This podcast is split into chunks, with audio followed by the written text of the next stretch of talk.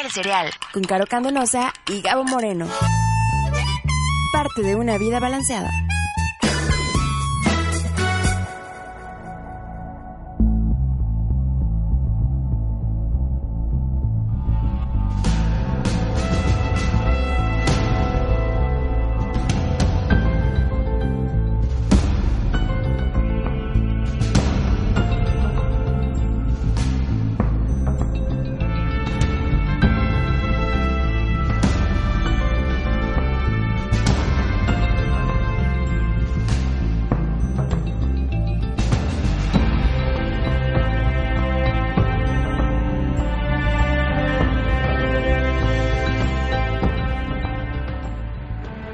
Hola a todos, bienvenidos a un nuevo episodio de El Cereal. Estamos, como siempre, muy contentos de estar otra vez con ustedes grabando para eh, llevarles, platicarles un poquito más acerca de una serie que verdaderamente, eh, pues nos chifla, nos gusta muchísimo y aparte fue como parteaguas en esto que es eh, la, la televisión a través de eh, servicios de streaming, o sea, no televisión normal, sino Netflix, Hulu, Amazon, etcétera. Y bueno, pues está conmigo, como siempre, mi compañero Gabo Moreno. Hola, Gabo. Hola, Caro. Estoy muy, muy emocionado porque sí, vamos a hablar de la que es hasta ahora, so far, mi serie favorita que desbancó a Breaking Bad sin problemas desde la primera temporada. No. Sí. ¿En serio? así. ¿Tanto así? Fíjate cómo cambian las cosas en un mes. Fíjate, hace, Hace un, un mes, mes. hace un mes, este, no decías eso porque ni siquiera la habías visto. No, pero siempre estaba ahí. House of Cards es una serie que desde hace mucho yo veía en la programación de Netflix y se me hacía como tan huge deal porque este soy de formación comunicólogo y, y- y gran parte de mi vida profesional he trabajado en la política que yo decía, esta me la tengo que guardar para cuando realmente tenga tiempo libre para verla. Y curiosamente, en este mes he tenido mucho tiempo libre y ese tiempo libre se ha ido a ver, A ver House, of Cards. Entonces, para los que no conocen House of Cards, en este serial, en los próximos 60 minutos vamos a platicar sobre de qué se trata, cuál ha sido su crecimiento, los los verdaderos paradigmas que ha este cambiado la industria esta serie, no nada más en, en Netflix, sino también en la manera en que se entregaban los premios y en la manera en que los actores tenían mayor libertad para hacer su chamba. Eh, vale muchísimo la pena que se queden con nosotros. Por ahí Jimmy Fallon en una en uno de sus programas decía que hablar de un episodio de House of Cards era spoilear House of Cards, o sea que es muy difícil hablar de esta serie sin arruinar. Nos lo van a poner súper difícil porque Ay, sí. de verdad queremos no arruinárselas, pero este, ay, ojalá de verdad ya la hayan visto, al menos hasta la tercera temporada, porque este, no, no vamos a hablar de la cuarta para darles chance, sí, no porque no la hayamos visto, sí la, sí la vimos. Ay, Este, sí la vimos, estamos picadísimos y estamos bien contentos porque va a haber quinta temporada. Pero no vamos a hablar de la cuarta porque tiene muy poquito realmente que, que la sacaron, tiene apenas yo creo un mes o sí, Poquito un- menos. un poquito menos de un mes. Y bueno, pues en realidad vamos a darles chance para que pues la vean. Este House of Cards, pues bueno, como ya platicábamos, fue la primera serie así que rompió el internet. eh, producción original de Netflix por completo. Así es, es una serie que eh, viene a ser una adaptación de una miniserie que estaba en Estados en perdón, en el Reino Unido y Ajá. que durante un tiempo En los 90. en los noventas. Ajá. Fue, bueno, la- el, el background de House of Cards es esta otra serie británica, producción de la BBC.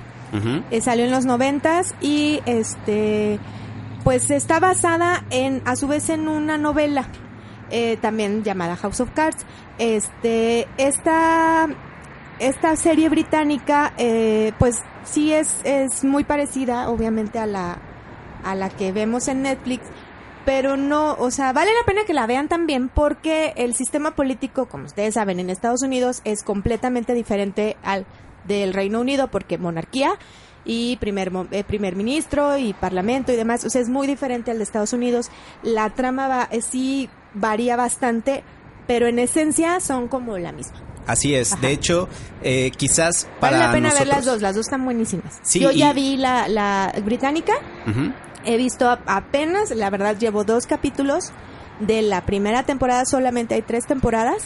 Ajá. Y eh, acabo de, yo me di cuenta que, que que existía esta, o sea, yo empecé a ver House of Cards de Netflix y luego me di cuenta que existía esta otra porque ya ven que en internet te dan chance, hay algunos como aplicacioncitas para que te puedas meter a ver Netflix de otros países. Entonces eh, me metí un poquito al Netflix británico y descubrí que, que existía esta serie de la BBC. Ahí la empecé a ver, vi un capítulo, pero inglés británico de repente no entendí algunas cosas. Y ya me di cuenta apenas hace un par de días que ya está en Netflix de México. Entonces, eh, pues vean cualquiera de las dos. No se spoilerean nada si ven primero la británica porque les digo, sí, la historia varía porque el sistema político pues es diferente. Y además las series que hablan sobre el, el universo político de Estados Unidos no son tantas y mucho menos las que están bien hechas. Quizás el único gran referente que podemos tener de series de política americana antes de House of Cards, me atrevo y me voy a aventar a decirlo, fue la serie de 1999 The West Wing, The West Wing que ajá. era transmitida aquí en México en Warner Channel, eh, que fue creada por Aaron Sorkin. Aaron Sorkin, que es genial, es, Es un buenísimo. gran escritor. Sí, y que la verdad esta obra, bueno, perdón, esta serie corrió siete años, o sea, no es nada. Y este, y bueno, está, está muy muy buena. Es yo creo que un buen referente. Además, quizás para nosotros en México sea más fácil simpatizar o entender mejor las intrigas políticas de House of Cards de la versión americana a la británica porque eh, la distribución de poderes es muchísimo más parecida con la nuestra o sea Sí, en- entendemos un poquito más el sistema político. Si bien, por ejemplo, las elecciones son diferentes, Ujú. sí, eh, digamos, hay un presidente, hay un congreso, congreso de la un Unión senado. y un senado y más o menos los lo- magistrados de, de la Exacto, Suprema de Corte la Suprema Corte. Este, lo único es que allá es un sistema bipartidista, aquí es multipartidista. Exacto, allá eternamente conocemos a los republicanos y a los demócratas que eternamente eh, tienen posiciones políticas muy distintas y ideologías también muy distintas. Por lo, por lo regular eh, a los demócratas se les ha identificado por corrientes liberales y un poquito más este, de gobiernos eh, participativos, mientras que a los republicanos eh, se les ha identificado mucho por el sector conservador de la mentalidad americana y donde también las grandes corporaciones pues llegan a- a meterle un poquito más de dinero. Además de que las algunas de las grandes eh, participaciones militares que ha tenido Estados Unidos han sido apoyadas por eh, el Partido eh, Republicano y por y la, y presidentes la de esa asociación del rifle y todas estas como, como corrientes sí muy conservadoras, este de cierta manera hasta pues hasta racistas, ¿no? Di- bueno. Ahorita estamos viendo, ¿no? ¿Quién, ¿Quién es el que se perfila para ser el candidato para republicano para las próximas elecciones en Estados Unidos? Pues es Donald Trump, que es un ser Claro. despreciable, racista, eh, horrible y, y bueno. y que rumbo a las elecciones primarias va bien fuerte Sí, y es no, hasta no, de ya es, el, preocuparse. es exacto. Incluso el mismo partido republicano está preocupado porque decir, hay un hay un ala, digamos, o una corriente dentro del partido republicano que que sí de verdad no no comulga del todo con las ideas de Donald Trump. Claro. Entonces sí sí dentro del mismo partido están pues están preocupados, ya están sintiendo pasos en la azotea.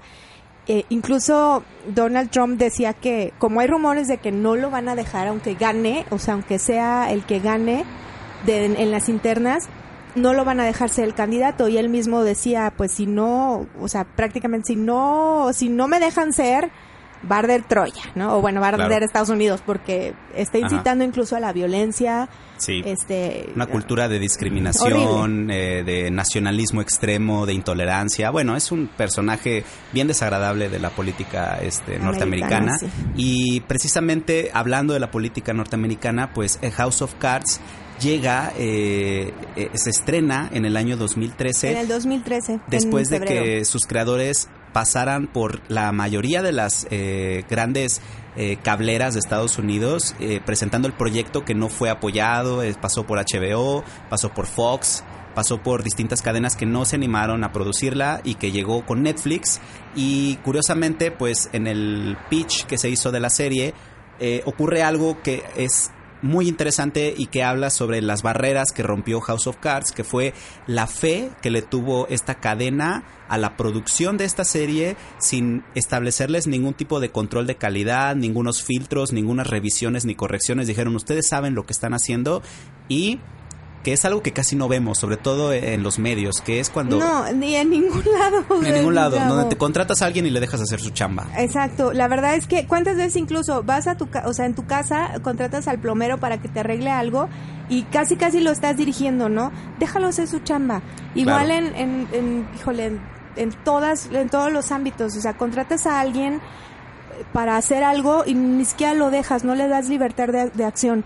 Ok, sí entiendo que debes supervisar y controlar y demás, pero déjalos hacer su chamba. Y eso es algo que Netflix, visionarios y super abiertos, se dieron cuenta de que para que las, o, sea, tengan un contenido de calidad, tienen que saber, quien- tienen que dejar que los expertos hagan su trabajo, que es lo mejor que saben hacer.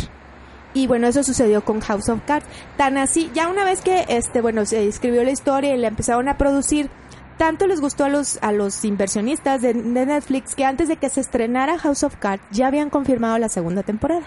Sí, y que las dos eh, temporadas juntas tuvieron un costo de producción de 500 mil dólares, que no es poca cosa para una serie de televisión que en sus dos temporadas juntas eh, acumulan un total eh, de 26 capítulos Ajá. y que además este pues viene cobijada por produ- por productores ejecutivos de la talla de el mismo Kevin Spacey que Sí. metió de su de su De su bolsa dinerito. para, para hacerlo y que además este pues tuvo la yo creo que el, el latino de contar con directores muy talentosos como es el caso de James Foley que él dirigió algunos de los primeros 13 episodios perdón de los 12 episodios de la primera temporada e incluso la misma Robin Wright que le entró a la dirección de la segunda temporada que para los que no la identifiquen Robin Wright es la que interpreta el papel de Claire Underwood dentro de la serie quizás el segundo personaje más importante Exacto, la esposa de, la Frank. trama Ajá.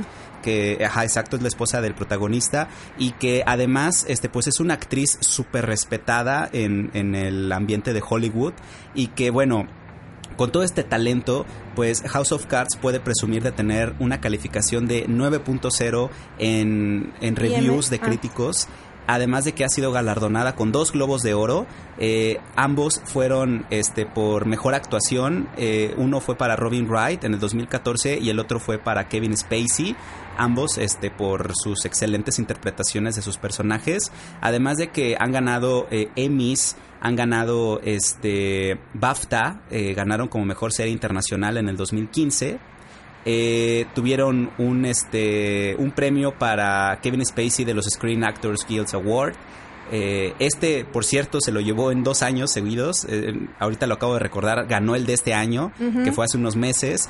Y bueno, han tenido muchísimos galardones. Ha sido una serie que ha sido reconocida por su excelente eh, actuaciones, pero también sus excelentes este, guiones, su excelente producción. Es una serie que, si bien lo sabemos, hemos visto mil películas en donde vemos la Casa Blanca, en donde vemos la Oficina Oval, en donde vemos el Congreso, el. Senado, pero quizás House of Cards es la primera serie que tiene unos valores de producción superiores. Eh, tiene Sí. un detalle muy este extremo, incluso en las pinturas que están colgadas dentro de la Casa Blanca. Eh, eh, se cuida incluso la, los los lapiceros, las libretas que usan este, los políticos, que sean las mismas que se usan en la Casa Blanca. De hecho, el lugar en donde se construyó el set eh, tiene una extensión de 300 mil metros cuadrados. Enorme. Es enorme. Este, cuidan muchísimos detalles. Y, y no es por nada caro, pero pues prácticamente es la primera producción original de Netflix que ganó un Emmy. Exacto, y es a lo que a lo que ahorita quería comentar, ahorita que decías la lista, la larga lista de premios que, que ha ganado la serie, pues también House of Cards ha sido precisamente parteaguas en este asunto. Hay que recordar que Hollywood es una es una industria eh, muy cerrada. Sí. O sea, tanto así que, por ejemplo, hasta ahorita no hemos visto, en, al menos en, en en, por ejemplo, en el cine, eh, que en los Óscares hayan haya sido nominada una película, en este caso son películas originales de Netflix, que ya Sí. las hay. Ajá, este... Y eh, algo que, que fue, les digo, fue parteaguas House of Cards, es que se, pues se metió a la, al, al competir con los premios porque pues no es, o sea, se lanzó en Netflix que no es una televisora. Entonces es, es como de cierta manera las televisoras al, pues sí, al permitirlas también participar en los, en las entregas de premios, pues es de cierta manera aceptar la competencia, cosa que eh, la, la industria de la televisión en Estados Unidos no lo permite tan fácil. Entonces, este, ahí se dieron cuenta que, bueno, tienen un competidor muy fuerte, que es Netflix, y ahora pues otras, este, otras eh, empresas como Amazon TV, como Hulu, eh, ahora HBO que está lanzando también su plataforma también en streaming que es HBO Go, Ujú. pues tienen que ponerse las pilas y, y, este también darse cuenta que tienen un competidor de muy alta calidad que es Netflix. Claro, y que además, este, quizás un atino que tuvo Netflix desde el principio para eh, consolidar su, su inversión en House of Cards fue la de garantizar las dos temporadas.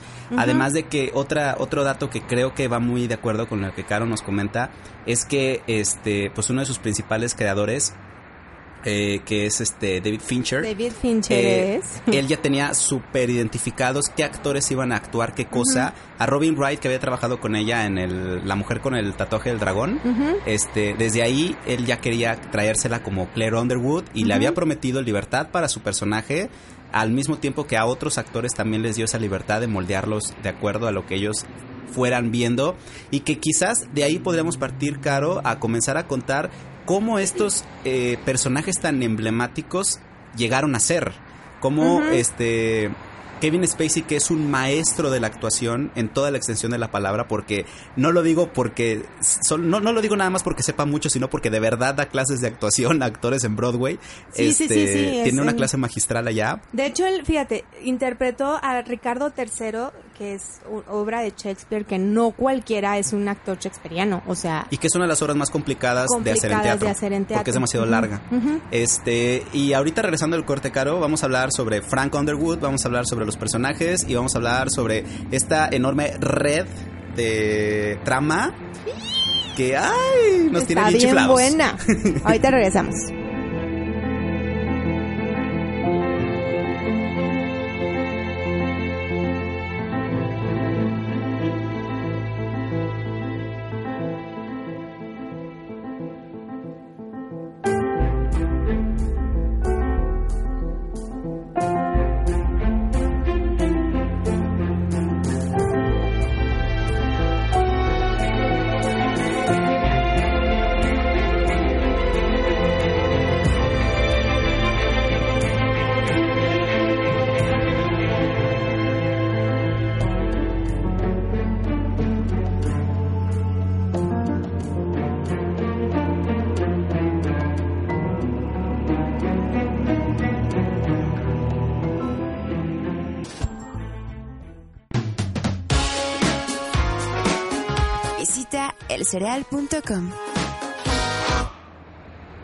Ustedes no saben los fans que somos de House of Cards, pero en este segundo bloque del cereal eh, vamos a platicar más sobre esta genial serie producida por Netflix. Por lo pronto también les quiero recordar que estamos en redes sociales, estamos en Facebook como El Cereal, Twitter igual, arroba El Cereal con Sí. S, y en Instagram tenemos nuestra cuenta como El Cereal Podcast. Así es. Les agradecemos sus comentarios, sus este, series sugeridas, porque por ahí ya nos han dicho que hablemos, eh, nos han dicho que hablemos de Vinyl, Vinyl, perdón, de Martin Scorsese, sal- Sí. eh, lanzada por HBO.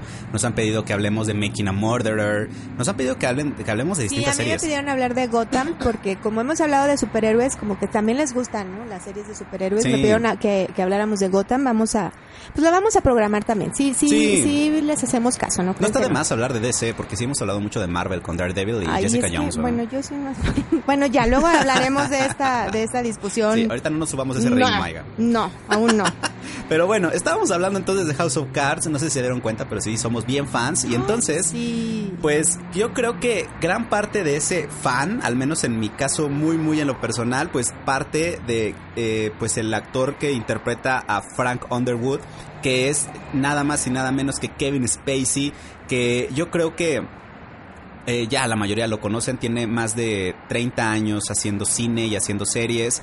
Eh, lo hemos visto en Belleza Americana, en los... Ese es de, ese es de mis, de mis ¿De top favoritas? 10 de películas favoritas, te es lo un juro. Clásico, un- es un instant classic. No, está, es, es una película, o sea, me voló la cabeza la primera, la segunda y la tercera y la decimoquinta vez porque la he visto tantas veces porque me encanta. Y ahí yo, ahí, digo, yo ya obviamente conocí a Kevin Spacey y ya, por ejemplo, en Sospechosos Comunes decía qué gran actor es, porque esa película también es icónica de él. Sí. Pero en esta dije, wow, o sea, qué gran, de verdad, qué, qué joya de actores Kevin Spacey. Y, y fíjate que yo debo decir que, eh, aunque Kevin Spacey ha tenido sus películas malas, lo que es muy cierto es que él, al igual que eh, a lo mejor un Bill Murray, se ha dado el lujo de elegir qué películas hacer y cuáles no. Ajá. Desde el principio lo hemos visto en películas muchísimo, muy emblemáticas. Lo llegamos a ver en Moon haciendo la voz del androide que habla con el único astronauta que vive en esta estación eh, lunar. Lo hemos visto Sí. en eh, Superman Regresa como Lex Luthor. Ay, es, ahí la sí, única cosa rescatable de la película. Pero aún así yo dije, ay, no, ¿Tú crees? Ay, a mí me, encan- me encantó su actuación. no Eh, tanto. Me eh, quedó a deber, pero, pero ah. él es un gran actor. Tiene una película que en su momento me pareció horrible y luego me ha estado gustando, K-Pax, Ah, sí, que es como el alienígena. sí, es un, ajá, él es un alienígena. Eh, también aparece en LA Confidential del Ajá, 97. también muy buena película. Eh, Medianoche en el Jardín del Bien y el Mal, que es del, también del acuerdo. 97. Era, era una película de terror acá. Estaba buena. Salen Seven, salen The Usual Suspects. En Seven, sí, en, en, en Seven es muy buena. Esa película es muy buena, véanla, véanla. Oh, ya sé, que hay en la caja. Oye, pero bueno, el caso es que Kevin Spacey pues interpreta al protagonista de House of Cards, que es un político que él lo define como un pragmático despiadado, o sea, él toma las decisiones en medida de lo que sirva, que es Exacto. Frank Underwood. Eh, Kevin Spacey emula a un político eh, que tiene el papel de ser, lo llaman el látigo del Congreso, Ajá. el que se encarga de hacer las negociaciones entre los mismos demócratas en la Cámara de. Diputados para es, que es salgan. un gran cabildero, es un muy buen cabildero, este, tanto en su, dentro de su partido, que es el Partido Demócrata, Así es. y cómo logra también de repente, pues mover los hilos dentro del mismo Partido Republicano, porque Claro. este es un personaje maquiavélico al 100%. Así es. Y entonces una de las eh, una de las eh, primicias con las que inicia la serie de House of Cards es describiéndote a un Frank Underwood decepcionado de los resultados después de las elecciones a presidente en donde él jugó un papel clave en el, triunfo del que es su aliado. Sí, de hecho, Eh, pues básicamente te dan a entender que gracias al apoyo de Frank Underwood y de cómo movió este pues los engranes dentro del Congreso eh, se- y dentro de, o sea, en- en- en la- durante la campaña este de el presidente Garrett, El presidente Garrett interpretado Ajá. por Michael Gill. así es, eh, pues el pre- bueno logra ser presidente eh, Garrett, entonces Así este y bueno eh, a él le habían prometido ser secretario de Estado en la administración de Garrett. Así es. Pero a Garrett se le ocurre traicionar. Así es, dice, me sirves más en el Congreso porque una de sus plataformas de campaña es el impulso de la reforma educativa. Educativa. Entonces, y te necesito en el Congreso porque ahí me funcionas más que como secretario de Estado. Claro por- que esto no le cae nada en gracia, Frank. Así es, y desde el primer episodio él planea su venganza. No nada más al presidente Garrett, sino al que iba a entrar en su lugar Ajá. y a la misma secretaria de... No, no es secretaria de Estado, esta mujer No, es... este, este, la que es como latina, ella ella es más bien como jefe de staff de, la, de la presidencia, ¿no? O sea, Ándale, exactamente. Y entonces él planea la manera de, de- de- de lograr esto. Y entonces aquí hay dos datos curiosos que quizás a ustedes les pueda llamar mucho la atención. El primero de ellos es que el personaje, al menos en su apellido Underwood, está basado en el que en la vida real fue el primer látigo este, del Congreso por parte del Partido Demócrata, que también se apellidaba Underwood. Y además... eh, era de, era de origen sureño, era de uno de los estados sureños, que ocurre lo mismo con Frank Underwood, que él, él reside en Carolina del Sur. Ajá, Y Gaffney. que- Es, es, Gaffney, ¿verdad? Gaffney, ajá. Y que además, este, algo, otro dato bien curioso es que a mucha gente, sobre todo en Estados Unidos, el acento de Frank Underwood les parece raro, a pesar de ser sureño, que es un acento cantadito y parecido al acento de nuestros amigos norteños en provincia. Eh, quizás una de las cosas que también llama la atención es que el acento que desarrolló Kevin Spacey para Frank Underwood es un acento que normalmente solo usan los eh, la gente acaudalada que vive en el sur en algunas en algunos estados del sur, o sea, no es el acento que normalmente tiene cualquier persona que viva en estos estados. Entonces, eh, la construcción del personaje parte desde esos manerismos y desde la manera en que se dirige con los demás eh, compañeros políticos. Frank Underwood eh, es popular en el mundo de la política por ser un hombre despiadado Sí, que tiene acostumbrada a la gente a hacer intercambios estratégicos. Tú me das esto y yo te doy esto. Entonces, Su, su filosofía siempre ha sido como, bueno, mm, ganar, ganar, pero la mayoría de las veces es gano yo, pierdes tú. Así A- es. sin que te des cuenta. Y que además, este, una cosa bien, bien chistosa es que una pregunta muy recurrente que le hacen a Kevin Spacey cuando habla sobre Frank Underwood es este si su, pe- su personaje está basado en algún expresidente en particular Ajá. o incluso en el presidente actual, en Barack Obama. Y él siempre ha dicho que, que no, que Frank Underwood está basado en el personaje de la novela de Shakespeare, eh, Ricardo III, Ricardo III, y también está basado... que interpretó Kevin Spacey en la obra de teatro dirigida por Sam Mendes. Así es, y que además este él hace una mezcla de Ricardo III con Iago, que es el principal antagónico en Otelo. Sí. Así es, que también es otro personaje despiadado que todo lo que él quería era quedarse con la esposa de Otelo Exactamente. y entonces hace ese movimiento político. Sí, porque todo lo que quiere hacer Frank Underwood en este caso es quedarse con el poder máximo. Exacto. Y además uno de sus sellos característicos es hablar hacia la cámara. Sí, Eh, este es una, es, de hecho este es un sello característico de la serie, rompe la cuarta pared que le llaman, ¿no? O Así sea, es. De repente dejan de estar, eh, interactuar con los personajes, voltea hacia la cámara y nos está viendo a nosotros y se dirige a nosotros, tal cual. Así nos es. va explicando ciertas cosas que pudiéramos no entender porque son muy propias de la política o de, del teje y maneje de, la, de la Cámara de, de Diputados o de la presidencia o demás. Y nos va explicando, nos va guiando y además también nos va explicando lo que va a hacer. Y tú dices, wow, o sea, este hombre piensa rapidísimo y es un genio. Claro, y que eh, desde el principio es uno de los sellos eh, más importantes de House of Cards, porque cuando hablamos del mundo político, a mucha gente le da flojera. Sí, de hecho yo he conocido personas que este me dicen, ay, oye, recomiéndame una serie, no, pues ay, mira, ve, si tienes Netflix, ve House of Cards, muy buena. Y sí, una, una, una persona me dijo, ay, fíjate que la empecé a ver, pero es como a mí no me gusta la política, me aburrió. Entonces, este, me Mejor puse a ver otra cosa. Ajá. Y sobre todo cuando es política gringa, ¿no? Porque de repente también tenemos ese concepto de que pues es el eh, donde ese es el mismo cochinero y hay, corrupción y hay este Que es yo creo- cierto, pero... que, que es cierto, Ajá. claro, por supuesto. De hecho, eh, Frank Underwood lo dice de, de- de entre temporada, dice, no confundan hacer el bien con la política. La política es una cosa distinta, es, es Exacto, poder, es exacto. juegos de poder. Son y, juegos de poder por completo. Exacto, y entonces yo creo que a mí esta serie me hubiera encantado verla cuando era universitario y cuando tienes esta etapa es que de desencanto. aparte, no, sí, exacto. O sea, esta, esta serie, de hecho, bueno, al final cuando digamos las recomendaciones, pero sí va para, para todos los que estén estudiando ciencias políticas, comunicación, sí. este, Marketing. marketing y relaciones públicas y esto son cada bueno muchos muchos de estos de los de estos capítulos son verdaderas clases hasta de periodismo Claro. o sea de periodismo de manejo de crisis este de marketing político de relaciones públicas está son verdaderas clases de qué hacer y qué no hacer en estos aspectos. Entonces, sí, sí, es algo que no, es una serie que no se deben de perder, sobre todo si están estudiando o si les están, o si, si ustedes se dedican a esto, vean.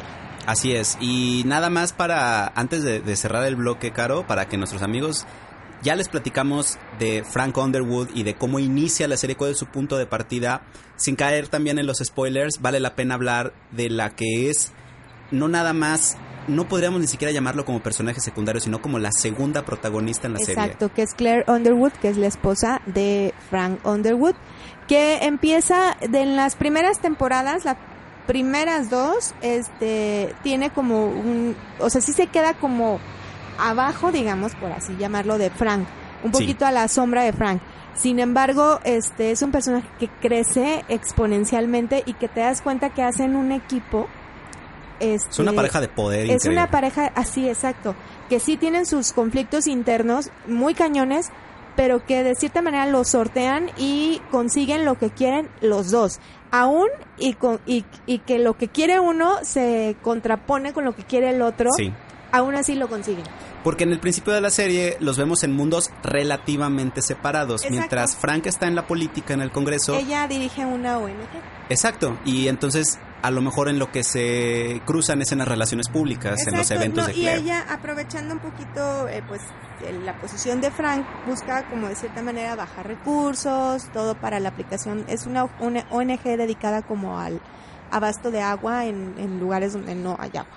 Podríamos decir incluso que el segundo eh, arco argumental importante de la primera temporada, que va paralelo al del plan de venganza de Frank Underwood, eh, es el de cómo Claire desmantela la mitad de su ONG para darle un alcance global, que es algo que a ella le interesaba, con los pozos de agua Sí. que apoyaban a países este, marginados. Sí, y que también te demuestra que Claire Underwood es otra otra otro personaje despiadado, o sea, que no le piensa dos veces para despedir a la mitad de su personal, exacto. para correr a, a la que era como su su, mano derecha, ajá. Claro, para traer a más gente, pero la gran diferencia es que mientras vemos como Frank Underwood las decisiones no, no solamente las toma frías, sino que además no se arrepiente, Claire sí tiene esta este remordimiento en las decisiones que va tomando Sí, y que le da como cierto rumbo a la primera temporada de House of Cards. exactamente. Entonces, nada más para, antes de, de- de irnos a otro corte caro, vale la pena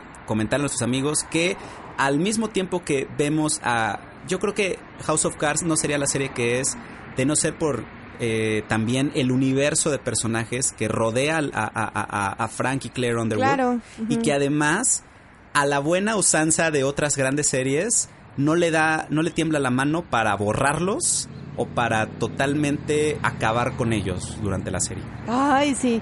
Sí, sí, sí. Ay, es que está muy emocionante. Vamos a, a ir a un corte y enseguida en el próximo bloque vamos a platicar de estos personajes.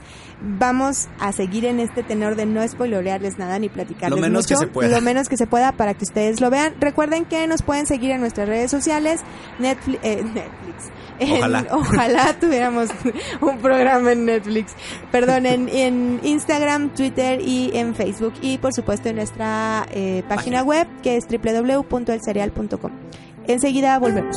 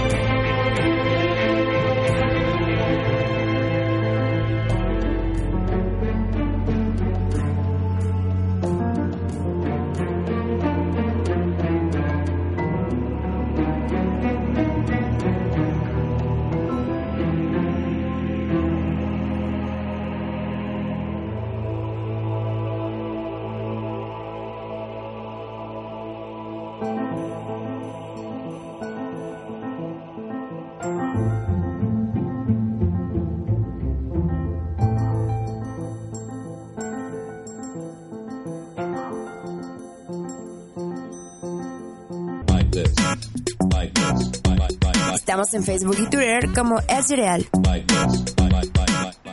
Bueno, pues ya estamos de regreso de nuevo en el cereal y estamos hablando de House of Cards que no, bueno, sobra decir que nos chifla. Creo que ya se dieron cuenta en los primeros dos bloques que estamos súper, súper, súper, súper, súper picados y emocionados hablando de esta serie y haciendo un esfuerzo sobrehumano para no spoilorearles nada porque en verdad vale mucho la pena que la vean.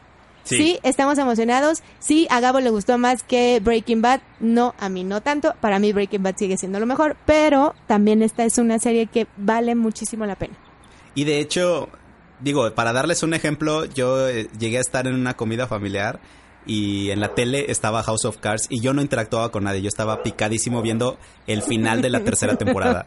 Ay, y ya de repente su familia lo excluyó del testamento. Oye, Caro, ¿y por qué hay tantos animales a nuestro alrededor? Porque fíjense que estamos grabando en un refugio de animales. Resulta que hace ratito andaba aquí con nosotros un gatito. Por si oyen ruidos de gatito, este, pues eh, aquí estamos en un refugio de animales porque promovemos la adopción. Entonces Sí. estamos grabando desde, pues sí, un refugio de animales. Ahorita se oyen unos perritos y queremos decirle que a toda la gente que, este, si se encuentran un perrito, un gatito, pues de menos denles agua, ¿no? Y denles poquita comida o algo. Si no los pueden adoptar, búsquenles casa o si les pueden dar refugio por un tiempo, pues también denles refugio por un tiempo porque pues son seres vivos. Claro. Oye, Caro, y entonces ya volviendo a nuestro tema, ya les platicamos eh, de, bueno, los personajes principales de la serie que es Frank y Claire Underwood. Sí. Pero también vale la pena eh, mencionar que las cuatro temporadas que hasta ahora se han lanzado de House of Cards tienen ejes narrativos muy diferenciados uno del otro. Así es. Pero claro, están conectados. Sí, por pero supuesto. definitivamente la serie no sería lo que es si no es por los excelentes personajes que giran en torno a esta, podríamos llamarlo camino de destrucción que van dejando a su alrededor los Underwoods. Sí, sí, son así. Y en la primera temporada yo creo que aparecen dos personajes bien importantes. El primero, en el lado mediático de, de la trama, es la típica, pero no tan típica, reportera rookie de un diario eh, impreso, que por cierto también están en peligro de extinción, que es el Washington Herald, Ajá. eh, que es esta reportera llamada Zoe Barnes. Soy Barnes que, pues, más bien ella es como un poquito becaria, o sea, no tiene ni Ándale. una fuente, este, asignada ni nada, la mandan a hacer como las notitas de, este, no sé, eh, pusieron Hay un basura. jueguito nuevo en el parque, este, hay basura en tal esquina, y ella, pues bueno, en su afán protagonista y de, pues, querer sobresalir en, no solo en los, en el medio, eh, pues, tradicional que es el periódico impreso, sino ella pide incluso que le den un blog, que pueda escribir lo que ella quiera, etcétera. Pero pues no la dejan mucho, entonces este logra de cierta manera conectar con Fran Underwood Sí. y se vuelven aliados este para pues obviamente obtener o, cada quien lo que lo que está buscando en este caso Frank la utiliza para sus fines este para poder lograr eh, pues a lo mejor eh, atención mediática en cierto tema Claro. para poder pues también manipular otras cosas y ella eh, lo utiliza pues para obtener información que ni la misma reportera eh, asignada de ese periódico a la fuente que es la Casa Blanca obtiene y que le, a- les empieza a hacer dudar no dentro del periódico oye tú cómo ¿Cómo te o sea, enteras? tú cómo te enteras de esto que está gruesísimo y Ajá. que pues ni yo ni ninguno de los otros reporteros experimentadísimos de años de la fuente eh, pues, sabe de estos de estas cosas no Claro, y que una de las cosas que también define mucho el personaje de Zoe Barnes es el hecho de que eh, no es ingenua, a- aunque sí es una reportera con poca experiencia, sabe jugar sus cartas, eh, sabe eh, en qué momento detonar las cosas e incluso pues hacer batallar a los que son sus jefes. Sí, pero creo que comete errores. Claro, Ajá, sí. comete errores que la llevan a, pues, de repente, a, a- a errores que tiene que pagar caro.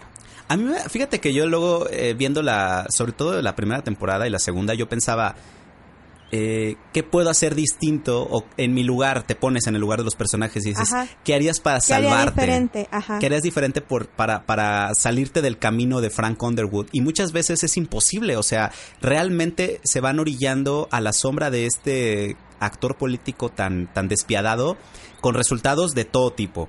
Eh, al mismo tiempo que está Zoe Barnes en el lado mediático en la primera temporada, también paralelo en el primer capítulo nos presentan a un político irresponsable, Venido a menos. venido a menos, Ajá. que creo que está en uno de sus puntos más oscuros en su carrera Sí, en ese momento, exacto. que es este Vince Russo, Pete, Pete Peter Russo. Peter Russo. Peter Russo. Eh, Peter Russo que sí, como decíamos, es un político como venido a menos, sí, por ahí un, como, e, es, es creo un congresista también, eh, de un cierto distrito en el que eh, un político como de los muchos que tenemos por aquí, de bajo perfil, que solo están ahí calentando la banca, eh, cobrando su buen sueldo y este, pues teniendo, tiene problemas de, de adicción, de este, se mete con muchas prostitutas, etcétera, ¿no? Entonces es un personaje eh, que Frank, eh, a, mí me gusta mucho este personaje porque Frank lo utiliza. O sea, me gusta en el sentido de, de, de ver cómo de por sí está como en un lado oscuro, vuelve a tener como un momento eh, de luz muy grande, este, de, de sobresalir y este vuelve a tener otra caída. Sin embargo, no es, no es como fortuita, sino todo está totalmente manipulado y planeado por Frank. Así es, y lo que puede generar como mayor desesperación en el público, que somos Ajá. nosotros, es saber Exacto. qué va a ocurrir. O sea, Exacto. no sabes exactamente cómo va a pasar. Pero sabes que algo va a pasar porque Así al es. final de cuentas las decisiones, entrecomilladas, que toma Peter Russo están totalmente manipuladas sin que él se dé cuenta por Frank y lo que lo que ah, sirve es es un conejillo de indias y un títere para las lo que Frank quisiera o, o quiere conseguir. Claro, y que quizás ese es uno de los valores más importantes de House of Cards en su plenitud, que es el hecho de que hay personajes y hay situaciones que eh, la serie no, no lo esconde, no te, no, no te disimula o no te engaña con que va a pasar algo. Y, y más bien te prepara para algo trágico y, te, y te desarrolla como estas ganas de que no pase. O sea, y es lo que yo decía, de repente tú estás viendo al personaje y dices, es que cómo se podría salvar, o sea, cómo podría salirse, cómo podría quitarse de, de, de enfrente de ese de esa ola de destrucción. Y entonces estos dos personajes son clave para lo que es la primera temporada de House of Cards, en donde además me recordó mucho a nuestro querido país cuando estuvimos batallando con las reformas eh, que Ay, impulsó Peña Nieto en el inicio de su mandato, que era la educativa, la de salud y la, La de- energética. Y la energética, claro, en donde pues ustedes lo saben, o sea, fue unos dramones en el Congreso increíbles y que se asemejan mucho a la manera en que tiene que cabildear eh, Frank Underwood para Exacto, sacar adelante para la sacar reforma adelante educativa. En 100 días, al inicio de 100 días del gobierno de... Que de ahí me recordó y me dio ternurita. No les voy a spoilerar mucho, pero eso, tienen que sacar la reforma educativa en los primeros 100 días que, eh, de gobierno del nuevo Sí. presidente Garrett. Entonces, eh, bueno, pues el presidente se lo encarga a Frank y obviamente sabemos que ellos no hacen el trabajo sucio. Entonces ponen en tiempo récord a una bola de becarios que son como lo top de lo top de leyes y Así demás es. de las universidades. y prácticamente se pasan una semana redactando la nueva propuesta de ley de educativa y ellos, o sea, sin maltragados, sin bañarse, desvelados y entonces me recordó pues a nuestras épocas universitarias un Claro. poco donde pues nos la pasábamos muriéndonos por terminar un trabajo, ¿no? Y que además este, ellos lo hacen mientras vemos como Frank está atacando a todos los diputados, tanto de su bancada como la de la republicana, Ajá. para sacar esa reforma. Esa acomode lugar. Y algo que, que es bien importante aquí es como eh, al mismo tiempo que están ocurriendo estos hechos, muy por fuera comenzamos también a conocer a otros personajes que más adelante se toman el tiempo de contarnos sus historias, que también me parece muy atinado porque eh, quizás uno de los más importantes, el señor Smithers de House of Cards. Exactamente. El señor, bueno, es el señor Smith, es muy oscuro. Súper muy, oscuro. muy, casi un sociópata, yo creo. Del trabajo. Ajá. Ustedes no saben la definición de un workaholic hasta que no ven a Doug Stamper, que es el jefe de gabinete de, de de Frank. Frank. ajá, de Frank Underwood, es como su hombre de confianza. Exacto. O sea, eh, eh, se llama Doug Stamper y es, es este eh, personificado por otro gran actor, es muy buen actor, que siempre ha sido como siempre ha tenido como papeles secundarios en muchas películas y en muchas series y, Y lo hace muy bien. y lo hace muy bien y se llama Michael Kelly. Este, y sí, es un señor, o sea, señor Smithers a la décima potencia y, y malo y oscuro, Sí. eh, un verdadero sociópata porque lo es, y un workaholic tremendo. Así es, porque de repente vemos estos personajes, tú decías los becarios, también estaba otro personaje que aparece en la segunda temporada, que es el jefe de mediático de Frank Underwood, que él dice, es que estoy trabajando 20 horas, ya no, no he ni, ni he dormido. Ajá. Y, o sea, Doug Stamper puede trabajar días enteros sin dormir y no Exacto. pasa nada. Ya, Bueno, hay que recordar que sí, es un personaje oscuro y demás, pero súper solitario. O sea, Sí. no tiene ni un gato así. No vive, es, es solo, está solo en la vida y es un exalcohólico, este, que, que pues prácticamente vive y besa el piso por el cual pasó Frank Underwood. Así es, y algo que vale la pena aquí mencionar es que eh, House of Cards hace algo muy bien. Yo me quejaba eh, en un serial pasado de cómo Jessica Jones, eh, cuando inicia la serie, se toman su tiempo Ajá. para contarte la historia de todos los personajes y entonces tú no sabes nada de todos, pero House of Cards define muy bien en qué momento te va a contar la historia de cada personaje. Entonces al principio, un Dog Stamper te puede parecer nada más eso, pero cuando comienza a avanzar su historia personal y comienzas a ver qué hace Dog Stamper y por qué es así, que ocurre desde la mitad de la primera temporada, Más o menos. ya comienzas a preocuparte más por en qué se va a convertir y a dónde va a llegar y cómo va a llegar ahí. Y de qué es de lo que puede llegar a ser capaz de hacer. Él solo. Ajá, porque hasta, bueno, a mí me pasó que me da, o sea, llegó un punto en que me dio miedo decir, güey, este güey, ¿qué va a hacer? O sea, puede hacer cualquier cosa por ayudar a Frank o por fregarlo. o Así sea, es. es, es tan inestable que, que de verdad es, es una delicia verlo porque no sabes qué va a hacer. Entonces, Claro. eso, eso en una serie, híjole, se agradece muchísimo. Y más cuando está esa lucha interna eh, de entregarse como a, a algunas partes oscuras de su trabajo, porque Sí. si bien Doc Stamper es despiadado, hay pasos muy importantes que no ha dado, que ya los dio Frank Underwood Ajá. y que eventualmente llegan esas disyuntivas, ¿lo hará Exacto, o no lo hará? exactamente. Y e- e- esa, e- e- esa oscuridad de la que habla Caro se ve muy padre en este personaje. Ahora, eh, podríamos decir entonces que Pete Russo, que eh, Doug Stamper y Zoe Barnes están metidos en la política de alguna u otra manera.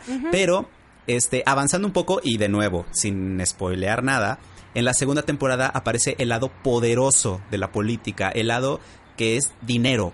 O sea, en sí. donde vemos gente que si ustedes han trabajado con directores de empresas seguramente los identifican. En House of Cards es eh, Raymond Tusk, Exactamente. que es como el mejor amigo del presidente Ajá. y que es un hombre que solo piensa en dinero, solo piensa en cómo crecer sus negocios y, y lo dice muy bien y otro es, personaje. Y que es peligroso porque como es un gran amigo del presidente Garrett, es una suerte de consejero. Así es. Pero, pero tienen una relación un tanto rara claro. que yo hasta veo cierta manipulación de parte de Raymond Tusk hacia el presidente, lo cual es peligrosísimo porque que finalmente el presidente dirige una nación, una na- este un presidente que está eh, eh, aconsejado por un personaje que es eh, físicamente es como bonachón y como Sí. entrañable y como un viejito buena Claus. onda, como un Santa Claus, pero que la verdad es un es, es un personaje que solo le importa el dinero, los negocios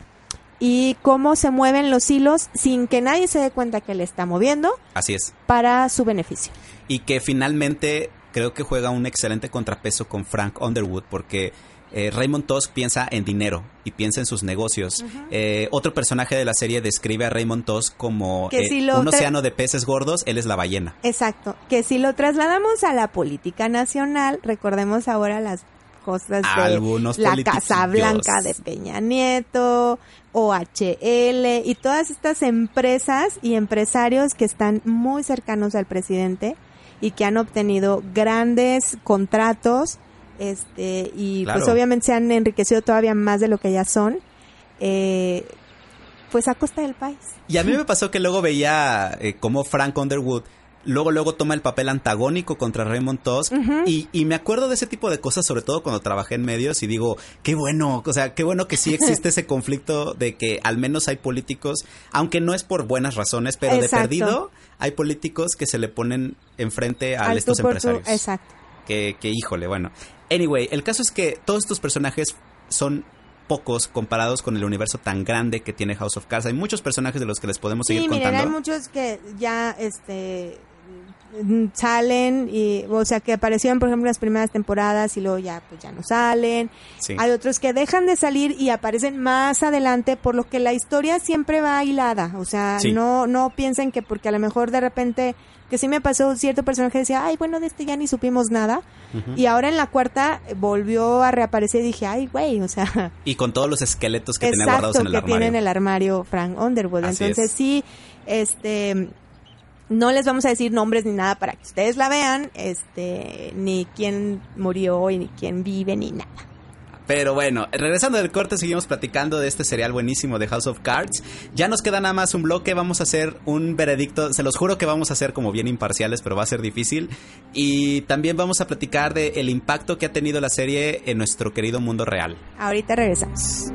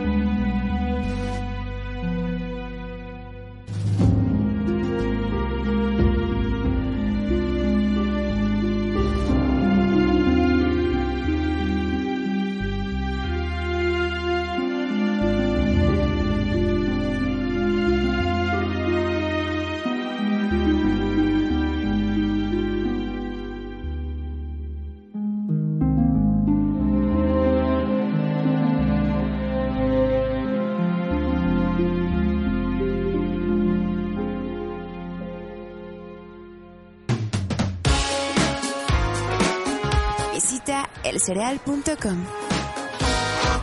Ya regresamos del corte aquí en el serial. Estamos listos para cerrar este programa dedicado a la serie producida por Netflix House of Cards, protagonizada por Robin Wright y Kevin Spacey. Sí. En los bloques pasados, mi querida Caro, ya hablamos un poco sobre los personajes, sobre los algunos capítulos y sobre el gran eh, trabajo de producción que se hizo para, para tener esta obra de la manera en la que se tiene.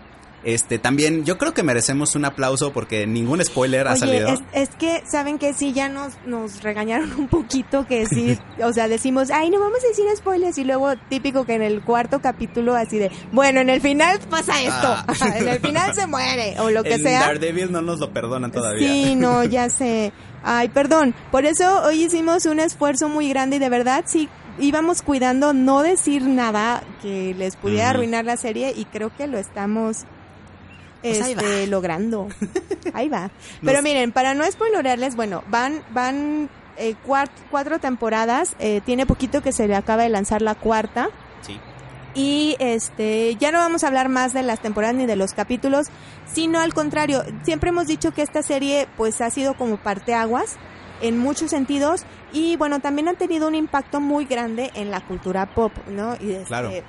Eh, le ha gustado a todo mundo la serie, incluso ha gustado a los mismos políticos de la vida real. Este, hay que recordar que Barack Obama, actual presidente de los Estados Unidos, eh, cuando iba a empezar la, la primera temporada o la segunda temporada, no recuerdo, de Creo House of Cards, creo que la segunda, eh, eh, puso un tweet que decía, mañana empieza House of, eh, House of Cards, no spoilers, por favor. Sí. Entonces, bueno, fue un tweet que todo el mundo retuiteó y le dio like y demás porque, o sea, nos dimos cuenta que los políticos realmente ven este tipo de series, ¿no? Que donde, pues sí, se reflejan un poquito ellos mismos. Claro, y que además este eh, Kevin Spacey lo platicaba, lo platicamos en una fiesta hace poco, decíamos, es un excelente actor. Eh, ya en el primer bloque decíamos todas las películas que ha interpretado, pero definitivamente le va a pasar como le ha pasado a muchísimos otros actores, a Matt LeBlanc, a Will Smith, de que quizás ya no podremos volver a ver a Kevin Spacey y no pensar en Frank Underwood. Exacto. De tal forma que incluso en sus últimas participaciones mediáticas, pues siempre sale el tema de House of Cards. Ajá. ¿A quién le hablas? ¿De dónde sacaste el acento? Ajá, ajá, Este, sí, sí, sí. Mil cosas, ¿no? Incluso también a, a Robin Wright, eh, ella visitó a, a Jimmy Fallon hace, yo creo que fue menos de tres o cuatro meses promoviendo la cuarta temporada Sí, tiene poquito. y hablaba sobre, por ejemplo, el estilo de, de, de- de los atuendos que le ha puesto a- a Claire Underwood y ella hablaba sobre cómo eh, se ha reunido con la gente de vestuario viendo los atuendos de distintas mujeres que han participado en la política entre los década de los 20, 30, 40, 50, 60 hasta la década de los 70 y han hecho combinaciones únicas que han sido tan bien recibidas en el ámbito de la moda política femenina que muchas eh, muchas mujeres, incluida la primera dama Michelle Obama, pues han buscado De cierta manera replicado, ajá, su, Exacto. su estilo, que tiene un estilo súper elegante, es una muy sobrio y aparte ella está guapísima. y refinada, Este, ¿no? Sí, sup- exactamente, súper refinada. Que eh, ella, el personaje es, es, es una tejana, pero es, es como, también viene de una familia como adinerada y tiene Sí. muchísima clase, muchísima, Muchísima. muchísima clase. Y hay que recordar que eh, ella era Jenny en, en, En Forrest Forrest Gump. Gump, sí. De- y, y hasta que la ves, ¿eh? Hasta que Ajá. ves otra vez la película o en Google buscan una foto sí, van a como decir... que es que son muy diferentes los- ambos personajes. Entonces, eh, cuando tú ves a Robin Wright como como Claire Underwood, o sea, jamás en la vida ni por aquí te pasa que ella era Jenny en, Claro. en, en Forrest Gump. Y aún así tiene este carisma, este, que es como muy delicado, como el de un verdadero carisma femenino de como a- te imaginas que eran las damas, eh, las verdaderas Ah, ajá, damas. de clase y de, y de mm, con un liderazgo de estos que pocas veces se ven, de un verdadero li- liderazgo que son aquellos que y una figura de autoridad ah, tan tan particular que son de ese de esos figuras de liderazgo que no gritan, que no necesitan gritar. Que todo lo dicen con la manera en que gesticulan, con la manera en que hablan, el tono de voz, las palabras que utilizan, todo de tal manera que no necesitan ni siquiera habla- alzar la voz Claro. para demostrar quién manda en, en- en el cuarto en el que estén. O sea, Las ¿no? escenas de intimidación de Claire Underwood, comparadas con las de Frank Underwood, tienen eso que tú dices, la Ajá, elegancia la de las elegancia. palabras. Frank de repente es tosco, Sí. ajá, este, y, y visceral, muy visceral. Y Claire no, o sea, Claire es toda clase, distinción y, o sea, e- es la reina de la cachetada con el guante blanco. Claro. Así, la reina. Pero en ese, eh, eh, en eso, fíjate, justamente, eh, yo creo que también algo que a ustedes les va a pasar si buscan en, en, eh, en Google House of Cards, en las sugerencias de Google, les va a aparecer las citas de Frank Underwood, porque si bien Claire tiene toda la clase, Frank tiene la brutalidad de las palabras. No, no, no. Este, nosotros Tiene aquí. unas frases memorables que no es spoilorear, o sea, son frases que ustedes van a encontrar en cualquier lado. Incluso Así hay un es. chorro de memes de las frases así Uy, memorables de Frank. Así y es. este que dice en los momentos así adecuados. Una de mis favoritas es la democracia está sobrevalorada. Otra Y- también. ¡oh! Y, y es muy cierta, o sea, porque él, él no cree en la democracia, él cree en las No. decisiones, él cree en que lo que él debe hacer se hace. Ajá, y, exacto. y no importan los medios. Y por ejemplo, él también dice que los enemigos hacen a los peores enemigos. Los Eh, amigos. Los amigos, perdón, los amigos Ajá, hacen a los peores los enemigos. Eh, también dice que el dinero es aquella mansión que se comienza a caer después de 10 años, mientras que el poder es la vieja piedra con la que creas esos edificios que quedan durante Sí, siglos. Él- centenarios, ajá, y él dice, yo no puedo respetar a alguien que no ve esa diferencia. Ah, exacto, que no entiende la diferencia entre el dinero y el poder. Así es, y entonces, eh, así como esos, se los juro que hay tantas frases. Yo creo que yo más de una vez viendo la serie he querido sacar una libreta. Buenísimo, me la quiero quedar porque hay No, muchísimas. Y que puede uno aplicar así de repente muy mamonamente. Y que, y que son muy ciertas. Eh, si ustedes algún día han trabajado en algún lugar donde puedes escalar posiciones, seguramente se han dado cuenta de que eso que Frank dice como la hipocresía, como el, eh, las, las bajas o los actos de traición, este, la brutalidad, el, todas estas conductas de verdad eh, son un claro reflejo de a dónde debes de llegar. Exacto. Otra frase que a mí me gusta mucho que dice, a veces la mejor manera de ganar el respeto de tus superiores consiste en desafiarlos. Ah, claro. ¡Chas! Y es, y por cierto ocurre en una escena que también, cuando él hace lo que hace en ese capítulo, yo creo que les va a recordar como aquel alumno que alguna vez se le paró al profe y le dijo, Nel. Maestro, no le Ah. vamos a entregar el trabajo porque no lo terminamos. Denos otra semana. Sí. Y cuál que todo el mundo, yo se lo hice, maestro, yo sí lo hice. Y lo reprueban. Y Pero por- ya quedó como el valiente. Ajá, como el que quiso desafiar todo. Entonces, híjole, hay así mil frases. Otra, por ejemplo, es este. eh, dice Frank en una parte dice un gran hombre alguna vez dijo que todo es sobre el sexo excepto el sexo el sexo es sobre, poder. Esa también es buenísima Muy buena. Eh, otra, por ejemplo, dice, eh, siempre he odiado la necesidad de dormir, porque como la muerte pone hasta los hombres más poderosos en su espalda. Ajá, exacto. O sea, son frases Son, sí, muy, muy, muy chiquitas, pero poderosas. y contundentes, sobre todo cuando ya en la serie las dice.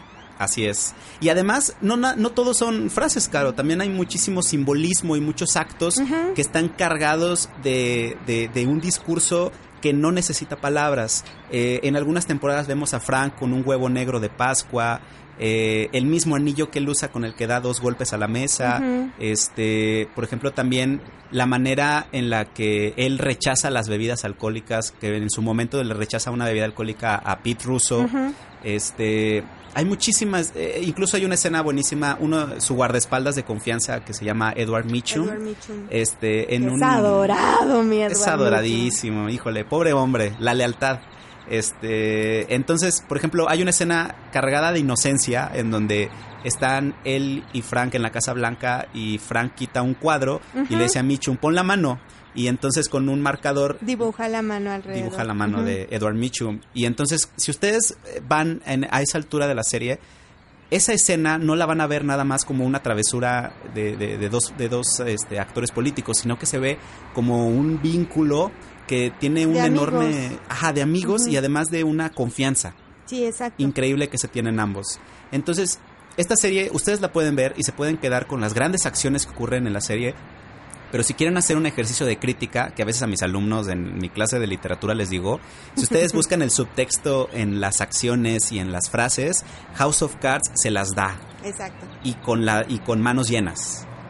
Ay, Gabo. Ay, pero bueno, ya Tanto nos de qué hablar. Tanto de qué hablar. Pero no les hemos dado nada, Nada. este, para arruinarles la serie. No. Oigan, decíamos que este, el- este, esta serie ha tenido un gran impacto en la cultura eh, pop en general. Y bueno, pues ya hablamos acerca de que eh, Barack Obama es gran fan de la serie. Así es. Y pues trasladándola aquí a nuestra política región 4, pues resulta que también eh, Peña Nieto pues se trepó al tren del meme, del mame, perdón, y del meme también, este, eh, porque en una cumbre que hubo en Cancún eh, estaba, estaba eh, Kevin Spacey que venía creo a promover en ese entonces la tercera temporada de House of Cards y bueno pues por ahí se tomó una foto con el presidente Peña Nieto Sí. este, Muy sonado. Muy sonado y muy criticado también, porque pues ya saben que en redes sociales Todo. este, ningún chile nos embona, nada nos gusta y todo lo tenemos que criticar. Y bueno, eh, Peña Nieto puso un tuit que, que decía que a todos los que los fans de la serie no les iba a dar ningún detalle de la tercera temporada que eh, ya le habían platicado. Entonces, bueno, bla- fue, fue como generó escándalo y demás y después también Kevin Spacey este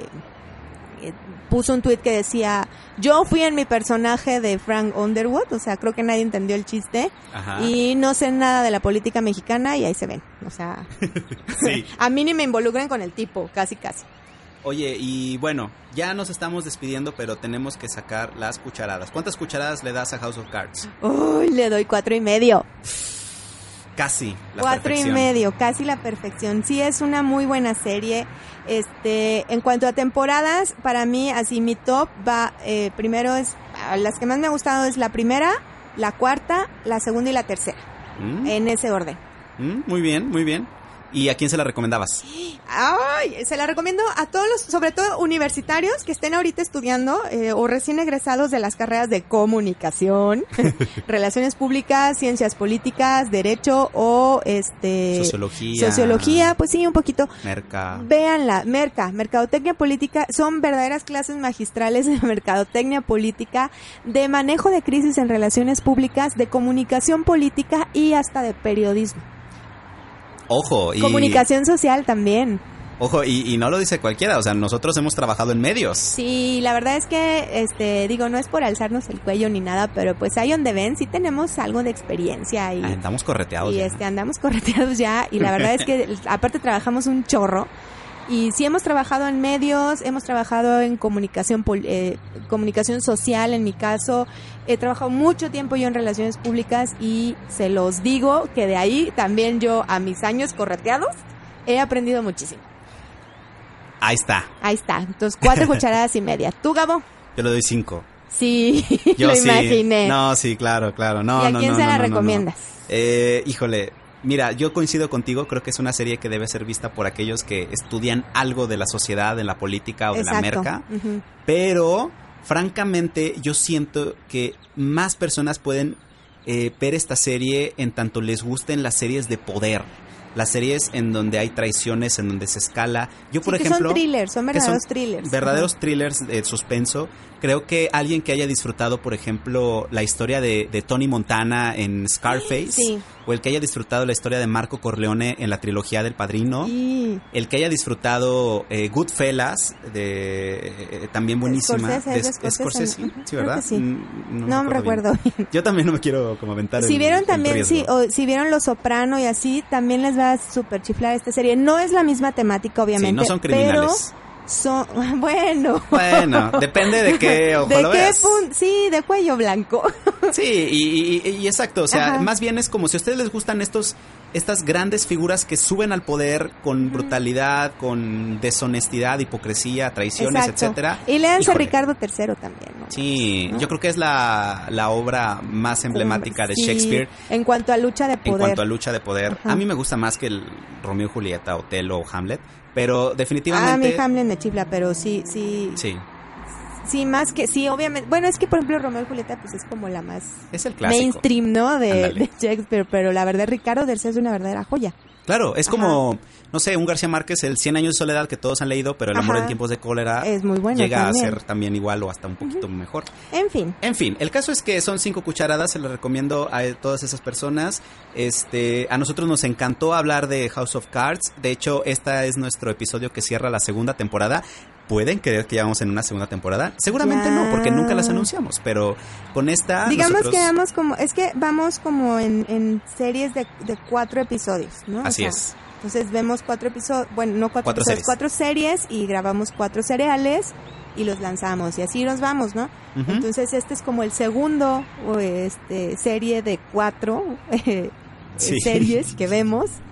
Y bueno, pues muchas gracias por escucharnos. Les recuerdo que tenemos nuestras redes sociales. Por favor, eh, denos, déjenos sus comentarios, sus likes, este, porque nos, nos ayudan mucho también a saber que si les está gustando, si lo estamos haciendo bien o si no lo estamos haciendo bien. Lo hacemos pues por nosotros, pero también por ustedes. Y Claro. la verdad es que a nosotros nos puede gustar mucho lo que hacemos, pero lo- igual y lo- no les gusta a ustedes. Y la verdad es que eh, queremos siempre mejorar. Nuestras redes sociales son en Twitter, arroba el cereal, en Facebook y en Instagram, el cereal podcast. Yes. Recuerden que cereal es con S y su página de confianza, www.elcereal.com. comentarios, dudas, sugerencias y, y ya lo saben, cada que compartan algo o cada que nos den retweet, nos Sí. agradecemos infinitamente porque es la manera en la que crecemos. De verdad. Muchísimas gracias y vamos, no les avisamos todavía qué serie es la que sigue porque, como les decimos, estamos finalizando como la segunda temporadita. Así ya es. todavía vamos a ver qué vamos a ver y que de qué vamos a hablar y vamos, por supuesto, a tomar en cuenta sus sugerencias, por lo que les agradecemos que nos las manden. Caro, muchas gracias. Gracias, Gabo. Hasta la próxima. Bye. El cereal con Caro Candenosa y Gabo Moreno. Parte de una vida balanceada.